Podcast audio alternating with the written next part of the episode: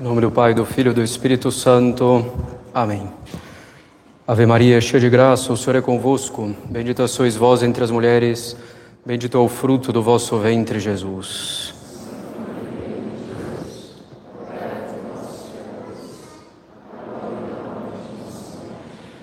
Nossa Senhora das Dores, São Roberto Bellarmino, São Francisco de Assis. Podem sentar-se.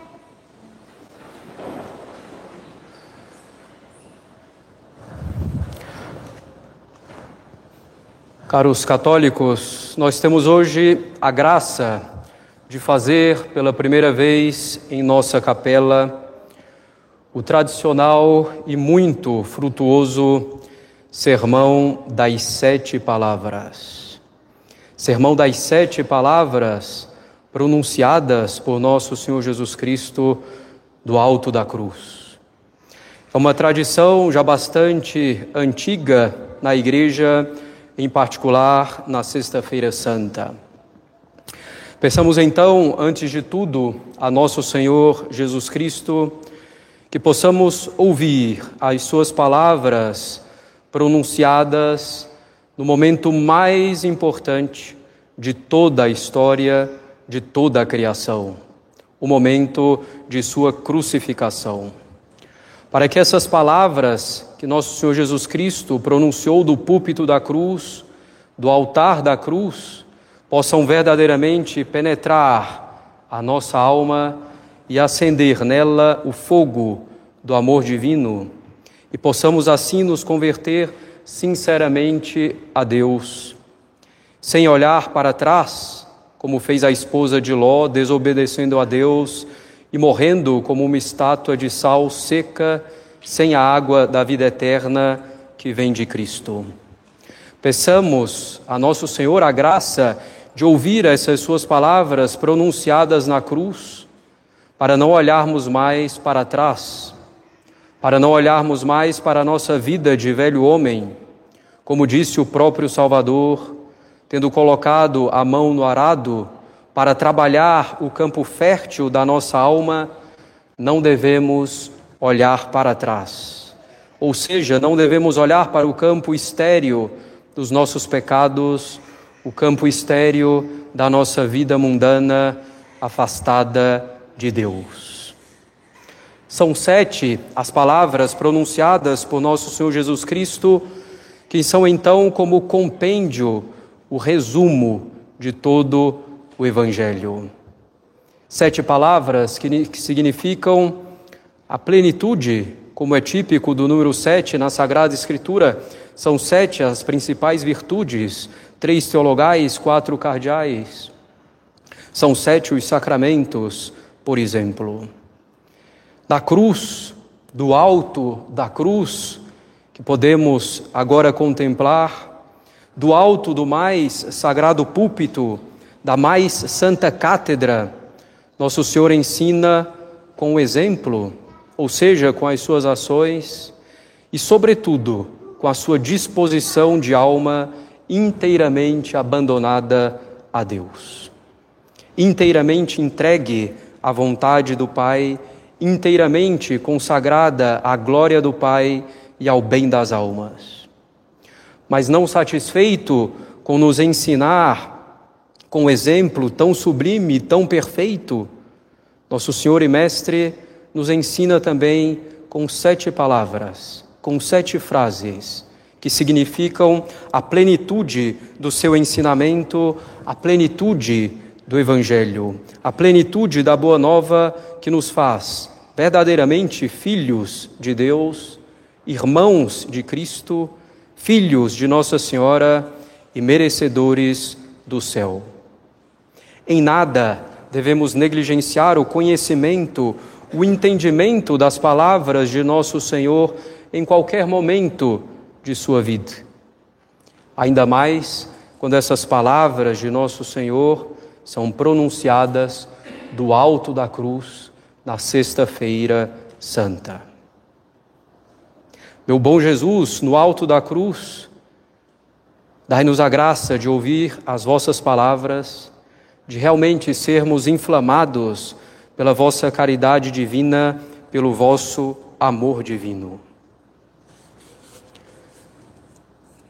A primeira palavra que nosso Senhor pronunciou, já sendo pregado na cruz, foi a seguinte: Pai, perdoai-lhes, pois eles não sabem o que fazem.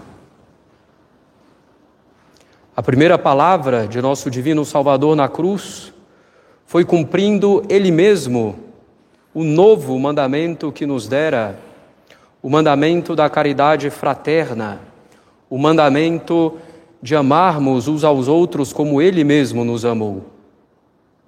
E no seu ensinamento, Ele nos deixou claro até onde deve ir esse amor fraterno. Ele nos disse que amar os inimigos é coisa fácil, até mesmo os pagãos o fazem. O mandamento da caridade fraterna do Senhor é amarmos também os nossos inimigos. O Senhor nos deu o exemplo de amor pelos inimigos, pois fez-se homem quando a humanidade inteira ainda era sua inimiga pelo pecado. Ele nos amou quando ainda éramos pecadores e nos amou a tal ponto que assumiu a nossa humanidade e sofreu até a morte de cruz para nos salvar. Já pregado na cruz, nosso Senhor reza então por aqueles que o estão crucificando, que estão cooperando diretamente e formalmente para o deicídio, para a morte daquele que é verdadeiro Deus e verdadeiro homem. Caros católicos, que caridade estupenda, que caridade admirável, que caridade que nos faz tremer diante das nossas misérias. Esse é Cristo pregado na cruz. O Salvador implora a Deus Pai perdão, mostrando os ferimentos causados justamente por aqueles por quem ele pede perdão. Esses que crucificam o nosso Senhor Jesus Cristo não são apenas os soldados romanos, nem os judeus que clamaram pela sua morte, mas somos nós os católicos, cada um de nós, com os nossos pecados, com a nossa falta de generosidade em servir a Deus, com as nossas fraquezas, com a nossa conciliação entre Cristo e o mundo. Foi por nós que Jesus Cristo rezou quando disse: Pai, perdoai-lhes, porque eles não sabem o que fazem. Somos nós, com os nossos pecados, que não sabemos o que fazemos. Pois o pecado é sempre um ato irracional que voluntariamente decidimos fazer como se soubéssemos mais do que Deus o que é bom para nós. Se nosso Senhor não tivesse rezado por nós, enquanto ainda éramos inimigos dele, jamais poderíamos ter a esperança de nos salvar. E assim nosso Senhor age na nossa vida com paciência, dando inúmeros meios e o tempo que achar necessário e suficiente para a nossa conversão. Ele continua a pedir ao Pai por nós, mesmo quando o ofendemos, pregando na cruz. Deus é bom e assim age até que a nossa medida esteja completa com a nossa morte. Caros católicos, devemos nós aproveitar essa bondade de nosso Senhor, mas também imitá-lo. Não há outro caminho para a salvação, para a santificação, para a felicidade que não seja imitar nosso Senhor. Devemos então nós também perdoar os nossos inimigos. Devemos ter na nossa alma a disposição para rezar por aqueles que nos fizeram mal ou que nos fazem mal. Devemos rezar por aqueles que nos caluniam, por aqueles que nos ofendem, por aqueles que nos desprezam, por aqueles que nos traíram, por aqueles que nos causam sofrimentos, por aqueles que nos humilharam. Enfim, devemos rezar pelos nossos inimigos e perdoar os nossos inimigos. Se não estivermos prontos para isso, se não tivermos na alma essa disposição de perdoar os nossos inimigos, não podemos ser chamados de cristãos. Uma das grandes diferenças entre o cristianismo autêntico, ou seja, o catolicismo, e as outras religiões e filosofias de vida falsas, é esse perdão dos inimigos, é esse amor pelos inimigos. Claro está que esse amor pelos inimigos, que esse perdão, não significa nutrir sentimentos de amor pelo inimigo, não significa conviver com o inimigo como se fosse o melhor amigo, não significa que devo dar mostras particulares de estima, de simpatia ou de afeição, embora Nosso Senhor o tenha feito. Consideremos Judas. Quantos sinais de deferência, de afeição particular Nosso Senhor dá a Judas durante a última ceia e ainda no Jardim das Oliveiras, das Oliveiras chamando-o de amigo.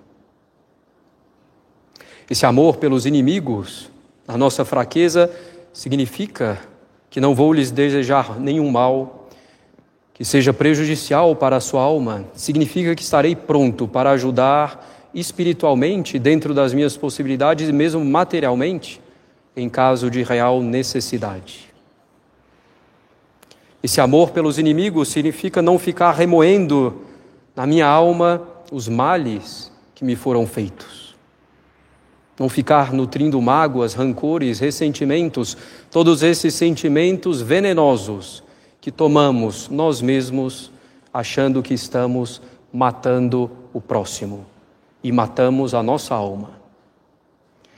Se nosso Senhor quis nos ensinar do alto da cruz o amor pelos inimigos, mesmo por aqueles que cometem as coisas mais graves contra nós, como cometiam contra nosso Senhor, Quanto mais então devemos perdoar nossos familiares, os nossos irmãos em Cristo, pessoas que não chegam a ser propriamente nossas inimigas, mas infelizmente quantas vezes vemos no seio da família, esposo esposa, pais e filhos, alimentando o ressentimento, a falta de perdão, às vezes o ódio, a oposição.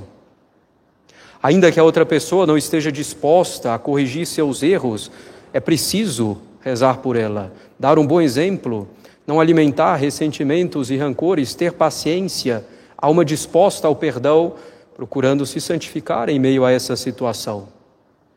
Que os esposos, que pais e filhos, que devem ser os melhores amigos, ouçam essa palavra de nosso Senhor, o perdão. Deixemos de lado a nossa hipersensibilidade, a nossa hipersuscetibilidade. Quando alguém diz algo que não nos agrada muito. Lá estava Nosso Senhor sendo pregado na cruz e rezando pelos seus inimigos. Uma religião que leva o homem a tão sublimes disposições de alma, uma religião que dá como preceito o amor pelos inimigos, só pode ser uma religião verdadeira, só pode ser uma religião divina. Para perdoarmos os inimigos é preciso muita humildade. Reconhecer que nós mesmos precisamos de perdão da parte do nosso próximo. Reconhecer que nós mesmos somos perdoados por nosso Senhor Jesus Cristo ao longo de toda a nossa vida. Para perdoarmos o próximo, precisamos confiar em Deus. Precisamos estar desapegados da nossa visão terrena, da nossa visão mundana da nossa visão de nos dar bem a todo custo aqui nessa vida e de sempre prevalecer. Que essa palavra, a primeira palavra de nosso Senhor, do alto do púlpito da cruz, penetre a nossa alma. Pai, perdoai-lhes, eles não sabem o que fazem.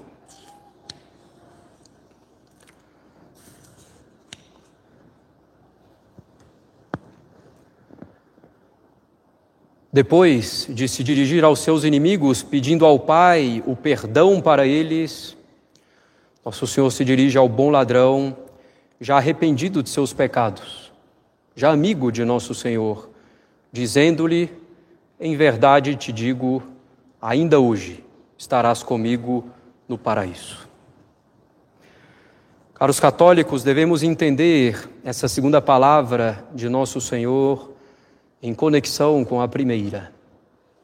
O Senhor acabara de pedir perdão por aqueles que o ofendiam, que o maltratavam, que o crucificavam, que zombavam dele, enfim. Entre esses estava esse ladrão de nome Dimas. Mas a oração de nosso Senhor Jesus Cristo pelos seus inimigos logo teve efeito. E o ladrão, reconhecendo a sua culpa e pedindo perdão, reconheceu também que Jesus era inocente e que ele era verdadeiramente o Rei e o Senhor de um reino que não é simplesmente desse mundo. Em resposta à oração de Jesus, em resposta ao exemplo de Jesus e à graça de Jesus, o ladrão se arrepende e reza então ele mesmo a nosso Senhor, pedindo para que o Salvador se lembre dele quando chegar no seu reino. Preocupado já com a nossa verdadeira pátria celeste, o reino dos céus. Nosso Senhor logo responde: Em verdade te digo, ainda hoje estarás comigo no paraíso. Essa segunda palavra de nosso Senhor Jesus Cristo, caros católicos, deve nos encher de grande confiança nele nosso Senhor está nesse momento na cruz, rezando por nós. Que confiança devemos ter? A confiança que é aquela esperança muito firme de que Deus não nos abandona, que Deus quer a nossa salvação e que efetivamente nos dá todos os meios para que nos convertamos, para que nos santifiquemos, para que alcancemos o céu. Como dissemos já ao considerar a primeira palavra de Cristo na cruz, nosso Salvador é paciente, generoso, de coração nobre e pronto para o perdão imediato, se reconhecemos as nossas faltas. Não só perdoa, como no mesmo ato do perdão, já nos dá a sua amizade, já nos torna seu amigo, já nos faz herdeiros do seu reino. Assim aconteceu com um bom ladrão que se arrependeu, logo foi perdoado, logo se tornou amigo de Jesus e digno de estar no reino com Jesus Cristo naquele mesmo dia. Caros católicos, qualquer que seja o estado da nossa alma nesse exato momento, quaisquer que sejam os pecados que tenhamos cometido no passado recente, no passado imediato, hoje talvez, ou nessa hora, Qualquer que sejam os pecados que tenhamos cometido na nossa vida, Deus está pronto para perdoar. Basta que nos arrependamos, basta pedir perdão, estando esse mal com um propósito firme de pecar, de não mais voltar a ofender nosso Senhor crucificado.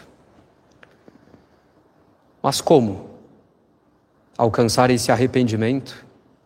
E pedir perdão se os meus pecados me pesam e ainda não estou com esse firme propósito de não mais ofender a Deus, ou se ainda não consigo reconhecer o mal que eu fiz como mal verdadeiro.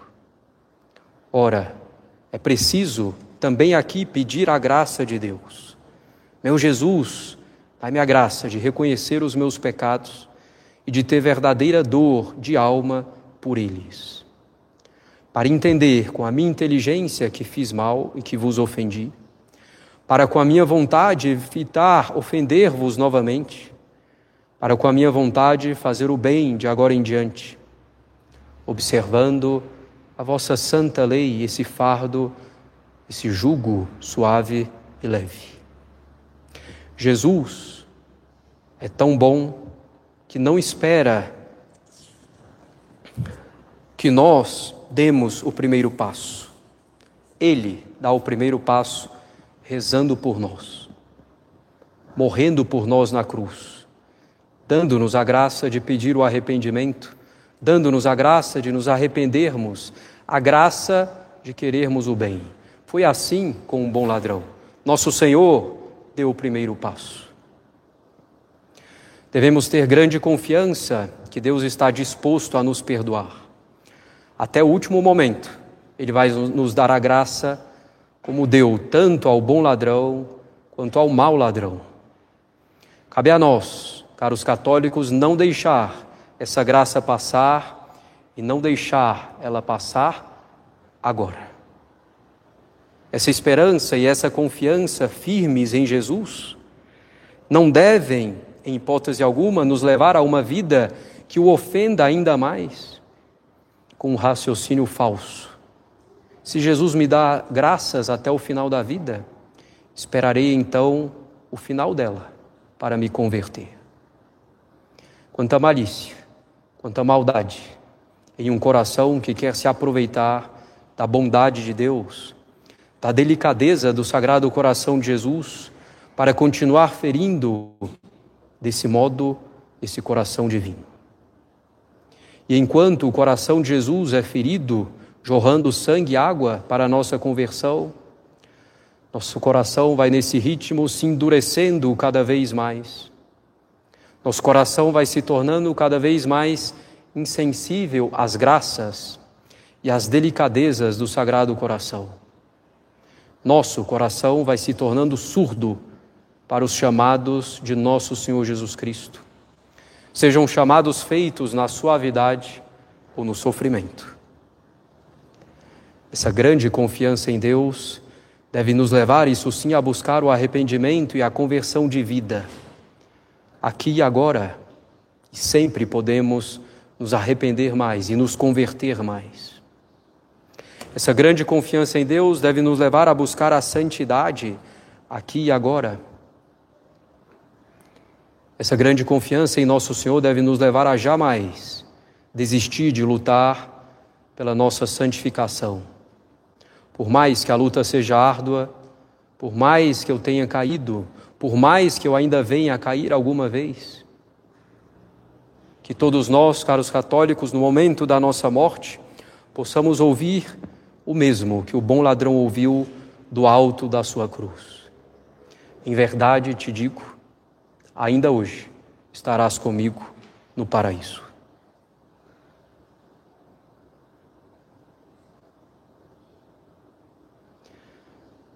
Do alto da cruz, Nosso Senhor continua o seu mais belo sermão. Agora, com a terceira palavra. Dirigindo-se a Nossa Senhora, ele diz: Mulher, eis aí o teu filho. Dirigindo-se ao discípulo que estava aos pés da cruz, ele diz: Eis aí a tua mãe. Caros católicos, como sabemos, Nosso Senhor é a própria sabedoria encarnada. Portanto, as suas palavras são sempre as melhores palavras, ditas no melhor momento, ditas da maneira mais conveniente para a nossa salvação. Sempre.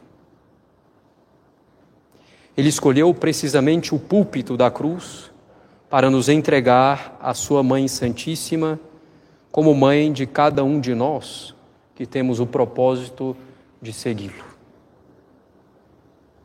É óbvio que se Cristo nos entregou Maria como mãe no momento mais importante de toda a história e nos entregou a ela como filhos nesse, momento, nesse mesmo momento,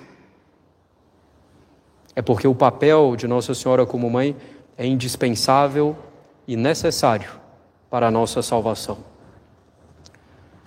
Não podemos efetivamente pertencer ao corpo de Cristo sem, sem que ao mesmo tempo pertençamos a Maria Santíssima como filhos. De fato, não há como ser de outro modo. Se seguirmos Cristo, se somos os seus membros, se somos outros Cristos, necessariamente temos Maria por mãe e fomos gerados pelas dores dela aos pés da cruz.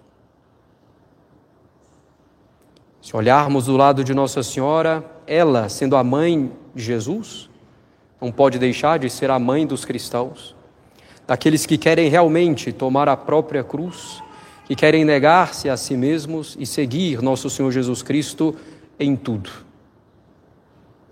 Assim como Deus Pai não encontra agrado nem ama a não ser em Jesus, seu Filho bem amado, do mesmo modo, Maria Santíssima também não encontra agrado nem ama fora do seu divino Filho. Ah, que bondade tremenda e que delicadeza impenetrável do Sagrado Coração de Jesus em associar tão intimamente Maria Santíssima à obra da redenção, em associá-la tão intimamente às suas dores e aos seus sofrimentos, fazendo dela verdadeiramente corredentora de todos os redimidos.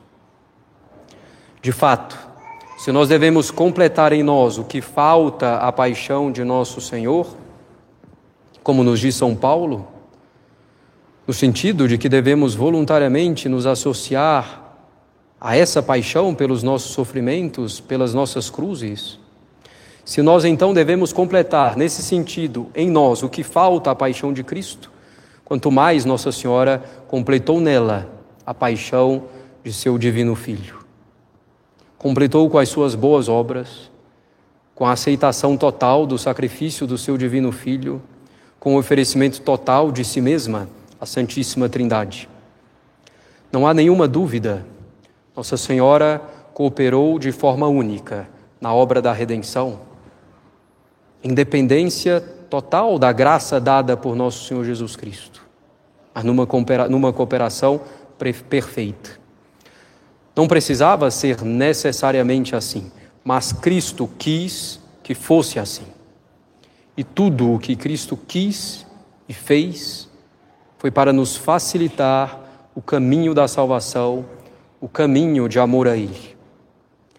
Desse modo, ter escolhido nascer de uma mulher, Maria, ter querido associar tão profundamente essa mulher às suas dores, à obra da redenção, fazendo que ela nos gerasse espiritualmente, fazendo dela a nossa mãe e declarando isso de modo tão explícito na cruz, no momento mais importante se Cristo escolheu e quis tudo isso, foi para o nosso bem. E é um grande bem, caros católicos, saber que temos uma mãe que nos ama de amor tão puro e de amor tão efetivo. Uma mãe incansável na busca pela nossa conversão, na busca pela nossa santificação.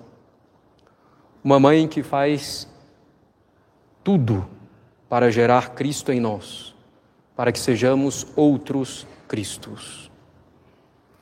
Assim como não escolhemos nossa mãe e nosso pai na vida natural, também não escolhemos nossa mãe na vida espiritual. Ela nos foi dada por Jesus. E é Mãe Santíssima, Imaculada, plena de caridade para conosco e plena de delicadeza nos cuidados que tem para com a nossa alma. Ela é nossa mãe. Se procurarmos viver como filhos dela, o nosso caminho de cruz e de sacrifícios aqui na terra para alcançarmos o céu será um caminho mais seguro e rápido. Nosso Senhor, do alto da cruz, mais preocupado conosco do que consigo mesmo, nos deu um auxílio imenso ao nos dar Maria como mãe, intercessora advogada. Ter Maria por mãe é uma necessidade para a salvação, não é uma opção, não é meramente algo melhor ou mais perfeito. Trata-se realmente de uma necessidade. E que necessidade mais feliz. Que suavidade ouvir de nosso Senhor, eis aí a tua mãe. A mesma mãe que ele teve, a mesma mãe que ele escolheu para si. Não poderíamos ter alguém melhor e mais interessado na nossa salvação. Devemos nos fazer filhos de Maria. Imitando-a, devemos ser devotos sinceros dessa divina mãe para que ela molde em nossa alma a imagem do seu divino filho, como a cera quente é moldada com facilidade. Ouçamos diariamente essa palavra de nosso Senhor em nossa alma: Eis aí a tua mãe.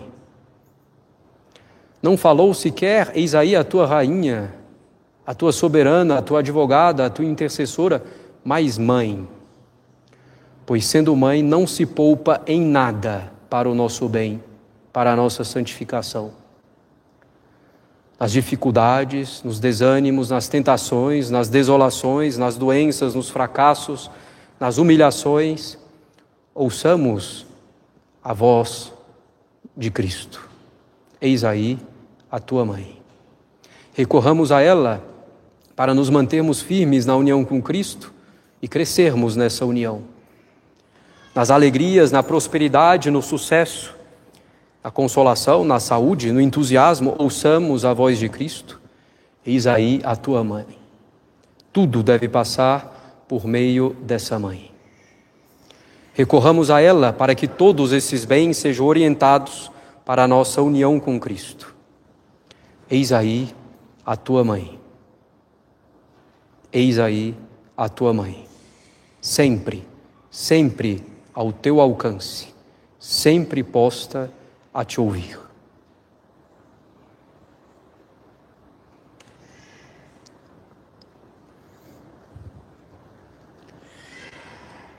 Meu Deus, meu Deus, por que me abandonastes? É a quarta palavra que nosso Senhor clama com voz forte do alto da cruz.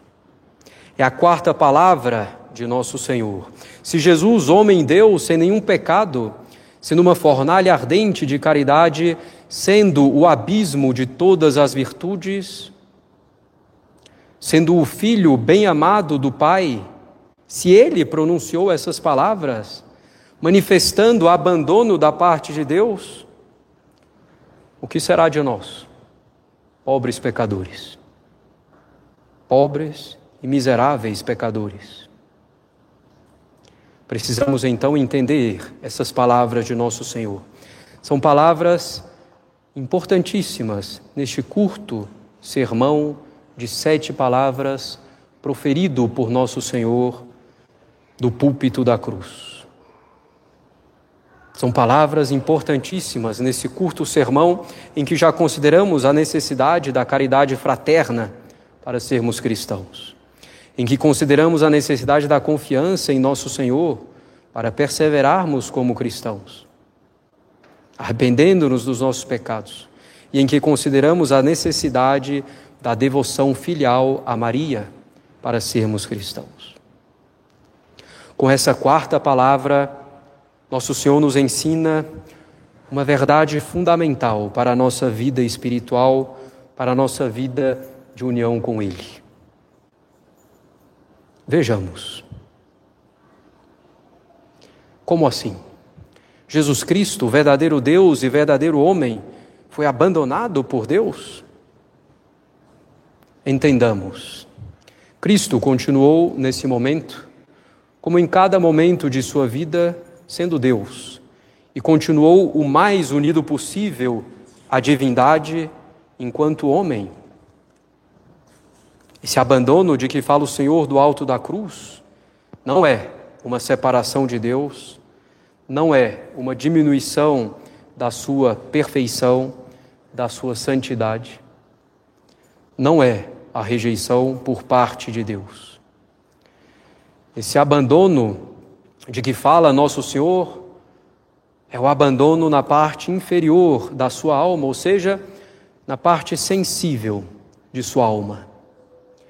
Esse abandono significa que Nosso Senhor não tinha nenhuma, absolutamente nenhuma consolação sensível na sua alma. Não tinha gosto sensível algum pela obra que estava realizando na cruz. Já no Jardim das Oliveiras, ele tinha dito: Minha alma está triste até a morte. Do alto da cruz, Cristo não se sentia sentimentalmente feliz. Sofria as mais terríveis dores. Estava desolado, abandonado por Deus na sua sensibilidade. Ao mesmo tempo, desejava ardentemente estar ali com toda a sua vontade, com todo o seu ser, com toda essa desolação, com todo esse desgosto sensível, pois essa era a hora dele, pois essa era a vontade do Pai, e esse era o desejo dele, glorificar o Pai e salvar os homens, nos salvar. O evangelista diz que Jesus clamou com voz alta: Meu Deus, meu Deus, por que me abandonastes? Estaria o Cordeiro de Deus, a vítima perfeita, a hóstia imaculada, se queixando ao Pai? Acusando o Pai, indignando-se contra o Pai? Por causa desse abandono, na parte inferior de sua alma? Mais uma vez, a resposta é absolutamente não. Ao clamar com voz grande, voce manha, Cristo nos dá duas lições. A primeira lição é nos mostrar o tamanho do seu sofrimento. Até esse exato momento em que pronuncia essas palavras, o Cordeiro de Deus tinha sofrido tudo em silêncio. Ao ponto que poderíamos pensar que nem sofria, ou que sofria pouco. De fato, não se queixou dos judeus que o acusaram, nem de Pilatos, que o condenou, sabendo que ele era inocente. Não se queixou dos algozes que o crucificaram e por quem ele mesmo rezou. Não gemeu, não gritou. Poderíamos pensar então que tinha perdido a sensibilidade. Eis que ele clama com voz forte: Meu Deus, meu Deus, por que me abandonastes?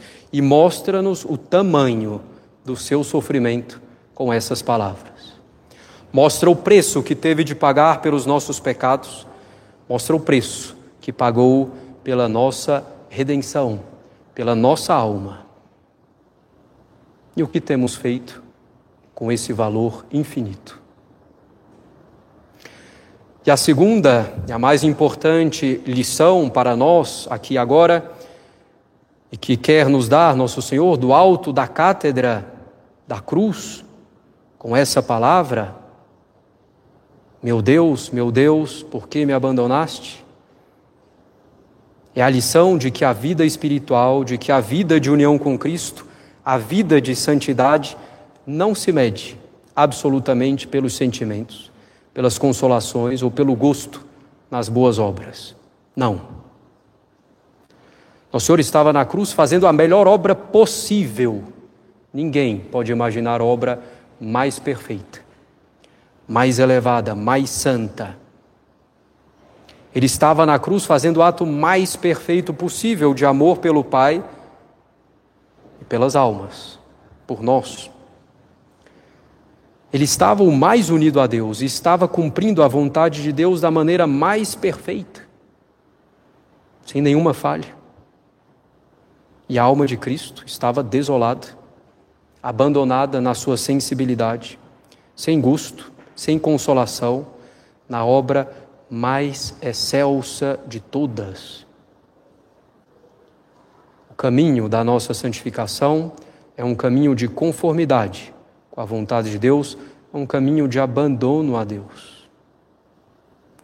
E nós nos perturbamos quando não sentimos consolações, nas nossas orações, quando não sentimos consolações nas nossas boas obras, no cumprimento de nossos deveres de Estado, quando não vemos uma recompensa imediata e sensível, e nós desanimamos quando não nos sentimos bem ao servir nosso Senhor, e ficamos impacientes nas dificuldades para rezar.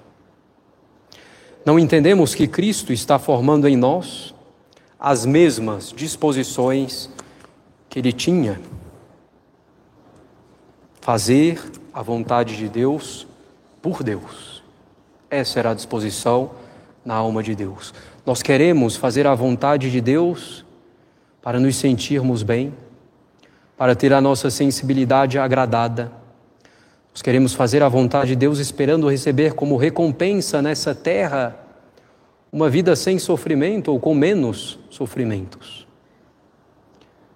Queremos fazer a vontade de Deus esperando uma vida em que nossos projetos e planos deem certo. Queremos fazer a vontade de Deus no fundo para que Deus faça a nossa vontade. Assim somos nós, na nossa miséria. E nosso Senhor na cruz nos mostra: é preciso fazer a vontade de Deus por Deus. Querer fazer a vontade de Deus pela vontade de Deus. Boa para Ele, boa para nós e boa para o nosso próximo. Esperando a recompensa de maiores graças para a nossa santificação. E muitas vezes essas graças são cruzes. Esperando a recompensa da vida eterna e não as migalhas dos bens desse mundo ou dos sucessos nesse mundo. Devemos fazer a vontade de Deus esperando o prêmio de crescer em santidade, de nos assemelharmos a Cristo. E quanto mais avançava em sua vida, mais teve de sofrer. Devemos nos gloriar somente na cruz de nosso Senhor Jesus Cristo. E teremos momentos de consolação em nossa vida. Aproveitemos esses momentos. Mas quando Deus nos provar com os mais variados sofrimentos, às vezes simultaneamente sofrimentos de várias ordens, nos tirando todo o gosto pela oração, pela meditação, pelas boas obras, pelos nossos deveres de Estado, pela convivência, às vezes até com a nossa família, não devemos retroceder nenhum só jota na nossa vida espiritual. Não devemos deixar nossas orações, leituras, meditações. Não devemos deixar nossas boas obras, nossos deveres de Estado, nem os nossos bons propósitos. Seria um erro dramático, seria retroceder e negar a cruz no momento em que Deus quer nos levar ao Calvário para nos santificar, para nos purificar de todos os nossos apegos, até o último dos apegos, que é o apego a nós mesmos, que é o nosso amor próprio. Murmurar da desolação e das provações é dar as costas a Cristo e à cruz gloriosa. Portanto, se Deus nos dá a desolação, a falta de gosto, enquanto procuramos servi-lo, nos esforçamos para isso, aproveitemos ainda mais. Nesse momento de sofrimento, de desolação, Podemos clamar como Cristo: Meu Deus, meu Deus, por que me. Mas para nos lembrarmos da resposta. Para sabermos a resposta, como Cristo, evidentemente, sabia. Esse abandono na parte inferior de nossa alma, essa falta de gosto, de se sentir bem na nossa vida cristã, é para mais amarmos a Deus. esse momento da desolação, quando estamos procurando realmente percorrer o caminho de Nosso Senhor, procurando progredir em meio às nossas falhas, esse momento da desolação, da falta de gosto, é o momento da nossa santificação profunda. É o momento de receber o alimento sólido para a nossa alma.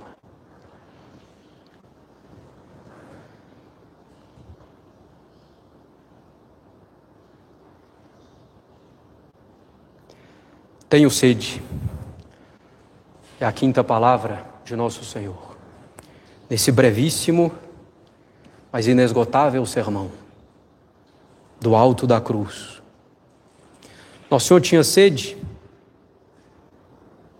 no alto da cruz, e essa sede era imensa. A perda de sangue em grande quantidade gera uma sede que devora o corpo. Nosso Senhor, entre tantos suplícios, tinha perdido uma enorme quantidade de seu preciosíssimo sangue. Nem podemos então imaginar a sua sede física. Assim ele diz: Tenho sede. E diz também para que se cumprisse a profecia do Salmo 68.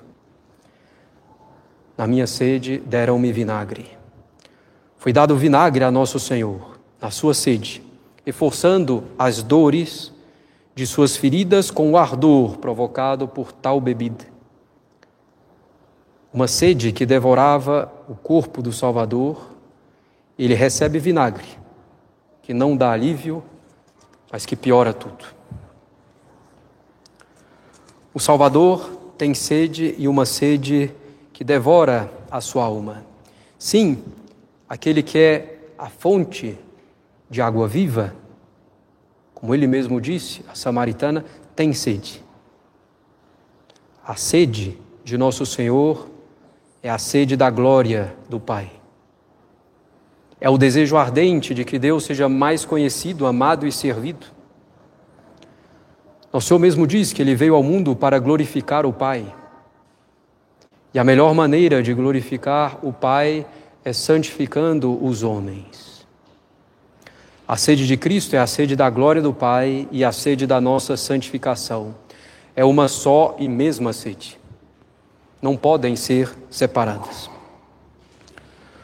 Foi essa sede que devora a alma de Nosso Senhor que o levou a morrer por nós na cruz e a sofrer os mais injustos tormentos.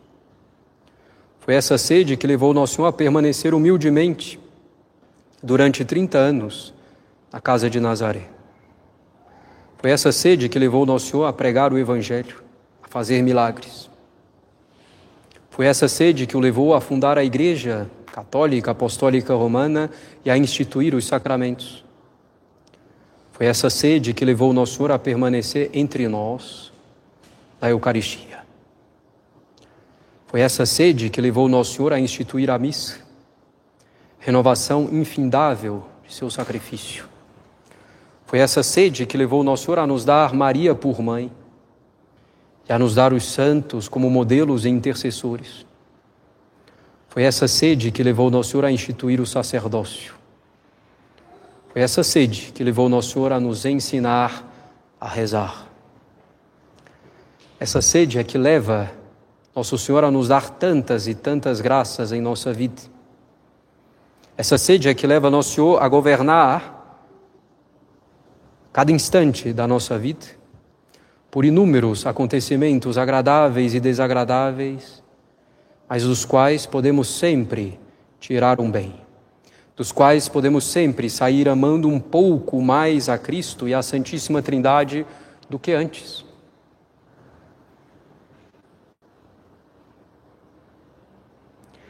Poderíamos imaginar mais meios para glorificar o Pai e mais meios para nos santificar? Além de todos os meios que Cristo nos deu e nos dá, certamente não. E nem sequer temos direito a nenhum desses meios, mas Cristo nos dá tantos e tantos meios. E o que fazemos com todos esses meios de santificação? Como respondemos a essa sede de Cristo pelas nossas almas? Ah, devemos reconhecer que lhe entregamos vinagre muitas vezes, em vez de lhe entregar água. Somos ainda infantis ao não reconhecer tudo o que Cristo nos dá e todo o bem que Ele quer para nós sempre. Nós, na nossa sede de felicidade, Muitas vezes nos viramos para o vinagre do mundo, para o vinagre do nosso amor próprio, para o vinagre do nosso comodismo, da nossa preguiça, para o vinagre das diversões mundanas. Esse vinagre do mundo e do nosso amor próprio nos dá alegrias pontuais, mas nos deixa em tristeza permanente e cada vez mais profunda. Esse vinagre do mundo aumenta as nossas feridas e as infecciona. Esse vinagre do mundo vai nos matando enquanto vamos nos alegrando com alegrias insignificantes, passageiras pecaminosas. Devemos dar a Cristo a água que recebemos dele mesmo, a água da vida eterna, a água que quando bebemos nos sacia. A água da verdade, a água do bem, a água da virtude, a água da elevação de alma. a água da grandeza de alma para seguir Cristo, para buscar a santidade passo a passo, dia após dia, hora após hora, minuto após minuto, segundo após segundo. Essa água de vida eterna que pode nos dar certas tristezas pontuais e aparentes com as renúncias que temos de fazer aos bens aparentes desse mundo. Tristezas pontuais e aparentes ao negarmos-nos a nós mesmos. Essa água pode nos dar tristezas pontuais e aparentes ao sofrermos por Cristo, para sermos fiéis a Ele. Mas ao beber a água que Nosso Senhor nos dá, essas tristezas serão somente isso, pontuais e aparentes, e cada vez mais seremos constantemente alegres em qualquer situação, agradável ou desagradável, pois estaremos unidos a Cristo, estaremos, na verdade, no bem, na beleza divina, estaremos unidos à fonte das águas de vida eterna, de modo que nada nos faltará. Tenhamos essa sede, sede da água da santidade, a água da glória de Deus, a sede da cruz de Cristo, caminho para o céu. Tenhamos essa sede, sede de Cristo, sede de Deus, sede de sermos santos e santificarmos o próximo. Saciemos a sede de Cristo com essa água que Ele mesmo nos dá e não peçamos outra água jamais.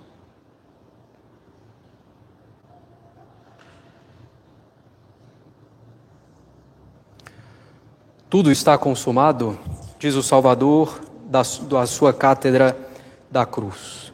Na sexta e penúltima palavra de seu sermão.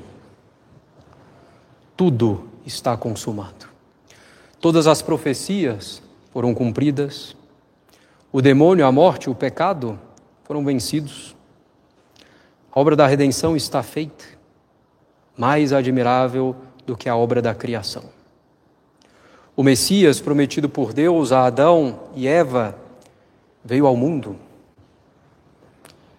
E o Messias é o próprio Filho de Deus, a segunda pessoa da Santíssima Trindade que se fez homem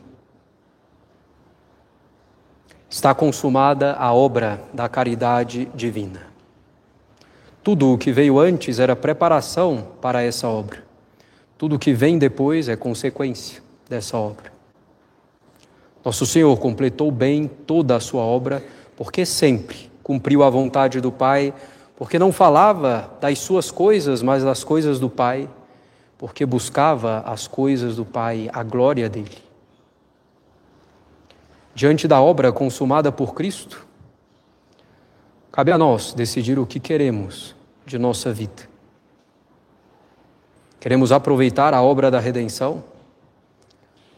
Queremos desprezá-la? Ou talvez tentar aproveitá-la, mas ao mesmo tempo tentando aproveitar o mundo contrário a Deus?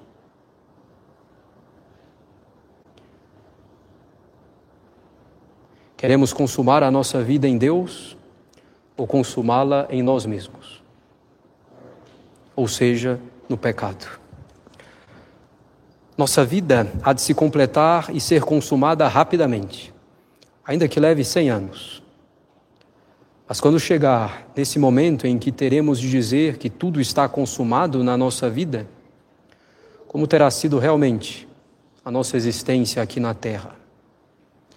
Consumaremos a nossa vida como a tivermos construído ao longo dos anos, dos meses, das horas, dos minutos, dos segundos. Sim, nossa vida é completada e consumada com cada instante que tivemos, que são instantes para amar mais a Cristo. Teremos que dizer: tudo está consumado que seja consumado em Cristo e não, e não em nós mesmos. Que possamos realmente ter lutado com firmeza e serenidade, com fidelidade plena, com humildade, com coragem, com generosidade, com grandeza de alma, com paciência e alegria. Tudo se consumará. Nossa carne nossos ossos serão consumados e consumidos pelos vermes e pela terra. Restarão as nossas obras, nossas palavras, nossos pensamentos. Que possamos chegar a essa consumação com Cristo, pregados na nossa cruz, junto à cruz dele, pedindo com toda a confiança que se lembre de nós para nos levar ao paraíso. Essa hora em que tudo estará consumado será a nossa hora. Hora para a qual devemos nos preparar durante toda a nossa vida, hora da nossa morte, a hora mais importante da nossa vida, como a hora de Jesus, que era a hora da sua paixão e da sua morte, foi a hora mais importante de sua vida e de toda a história do universo inteiro. Que possamos completar a nossa vida, consumar a nossa vida em Cristo, consumar tudo no Sagrado Coração de Jesus, buscando as coisas do Sagrado Coração de Jesus e não as nossas, fazendo a vontade do Sagrado Coração e não a nossa, buscando a glória dele com sede.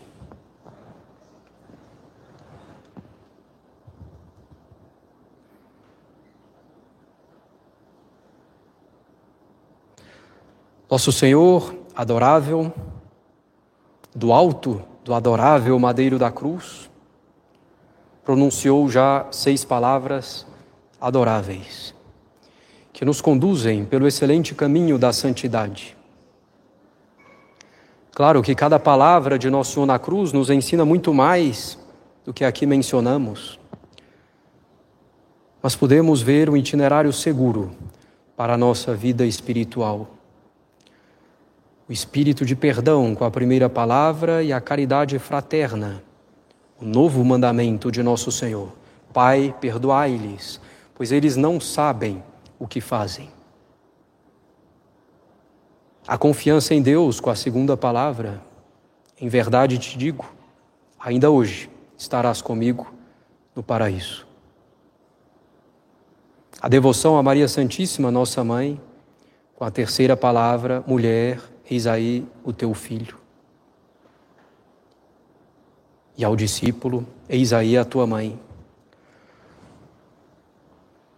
O agir por amor a Deus e não por nós mesmos, na quarta palavra, meu Deus, meu Deus, por que me abandonastes? A sede que devemos ter de Deus e da santidade, sede que deve devorar a nossa alma na quinta palavra. Tenho sede. Finalmente, a pregação, a preparação para a morte, na sexta palavra. Estarmos sempre preparados para a morte, para consumar tudo no sagrado coração de Jesus.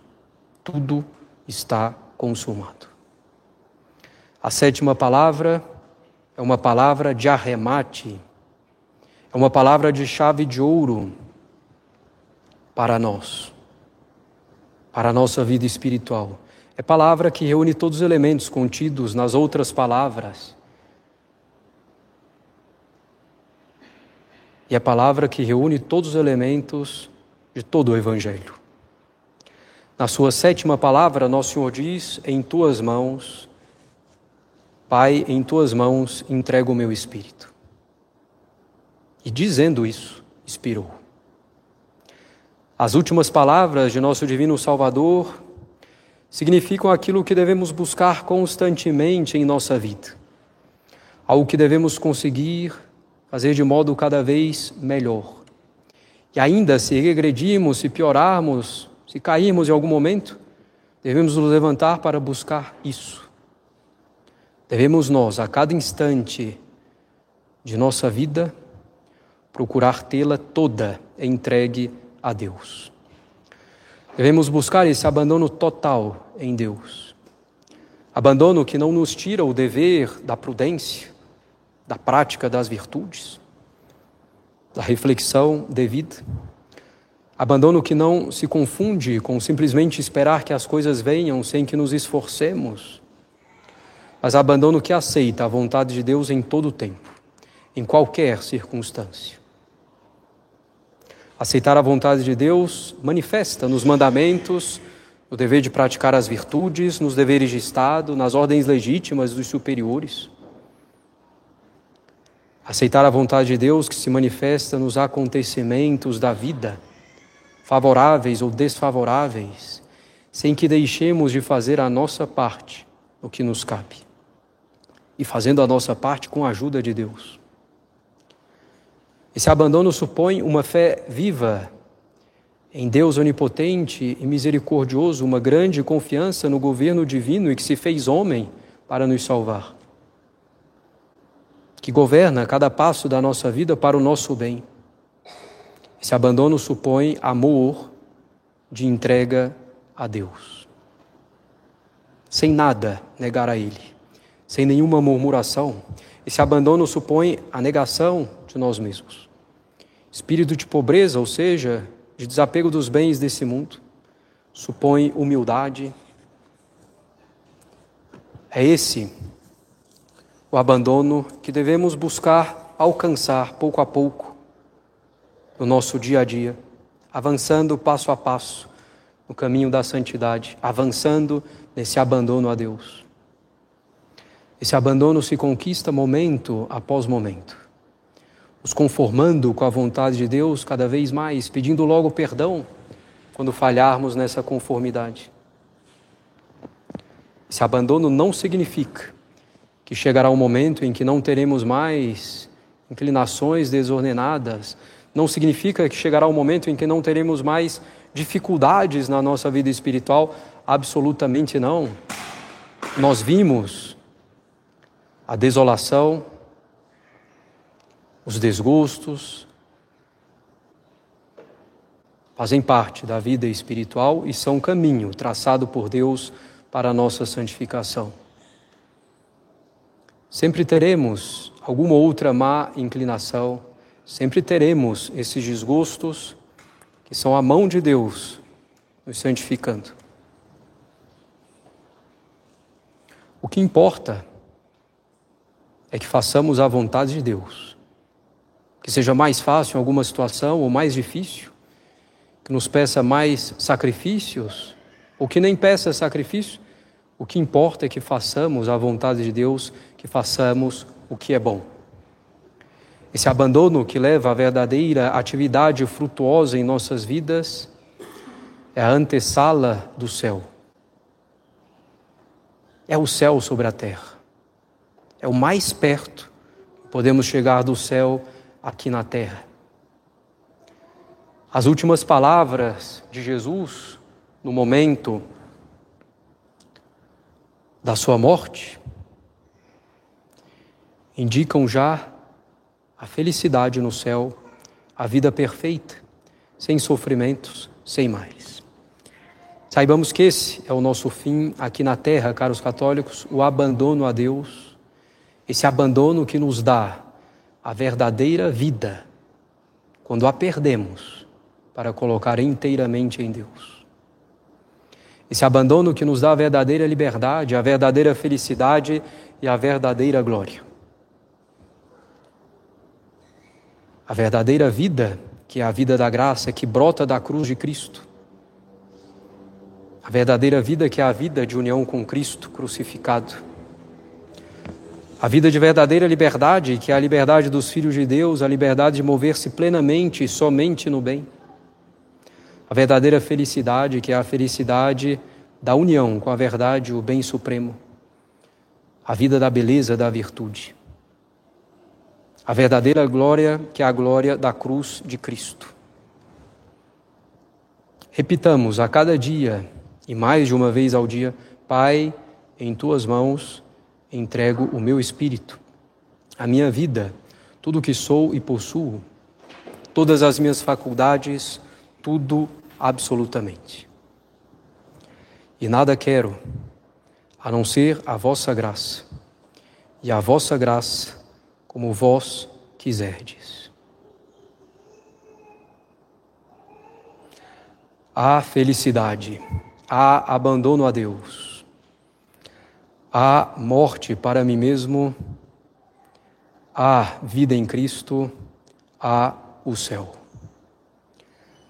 Ave Maria, cheia de graça, o Senhor é convosco, bendita sois vós entre as mulheres, bendito é o fruto do vosso ventre, Jesus.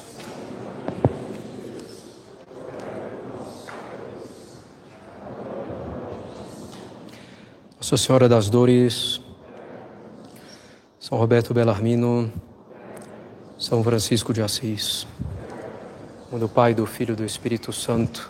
Amém.